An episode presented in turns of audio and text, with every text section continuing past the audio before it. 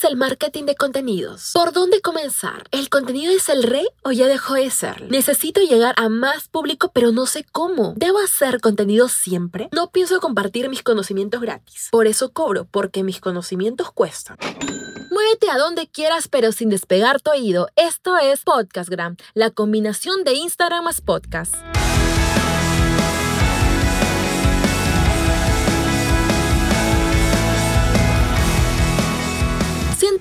Bienvenidos emprendedores del Instagram. ¿Cómo están? Soy Leslie Hoyos y este es el episodio 004 de Podcastgram, el podcast más completo de Instagram. Pues ya me di la tarea de investigar e implementar las mejores fórmulas para potenciar el Instagram y convertirlo en tu verdadero negocio.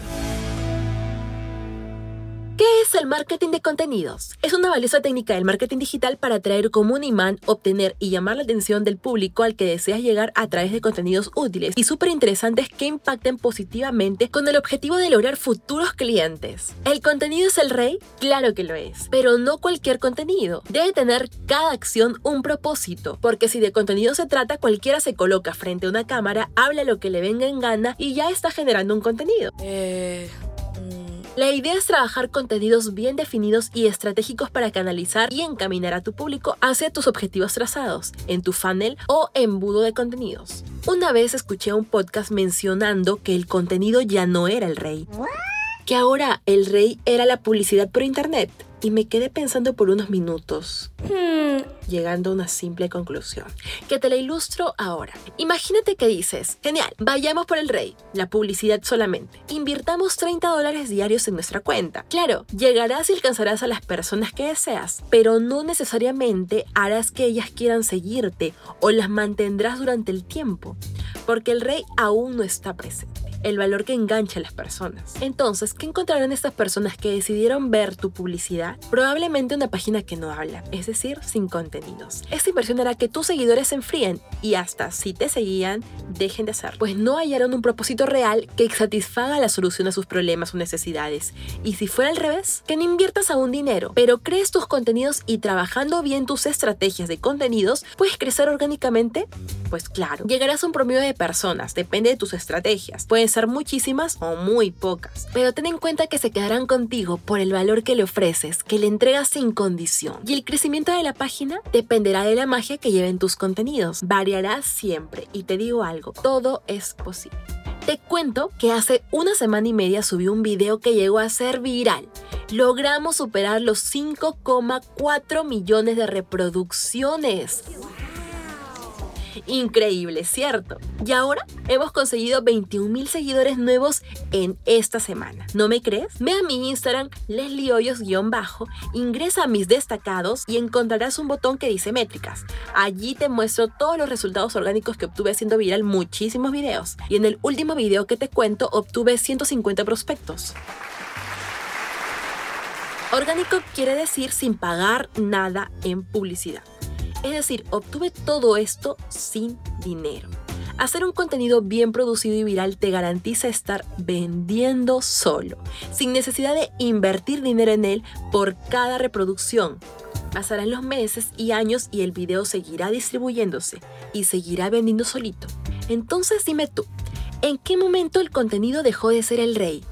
Pero sí te voy a decir algo muy importante y no hay nada que pueda contradecir lo siguiente un buen contenido más publicidad pagada, correctamente trabajada en redes sociales, y vuelvo a repetir la palabra, correctamente trabajada en redes sociales, son el verdadero boom.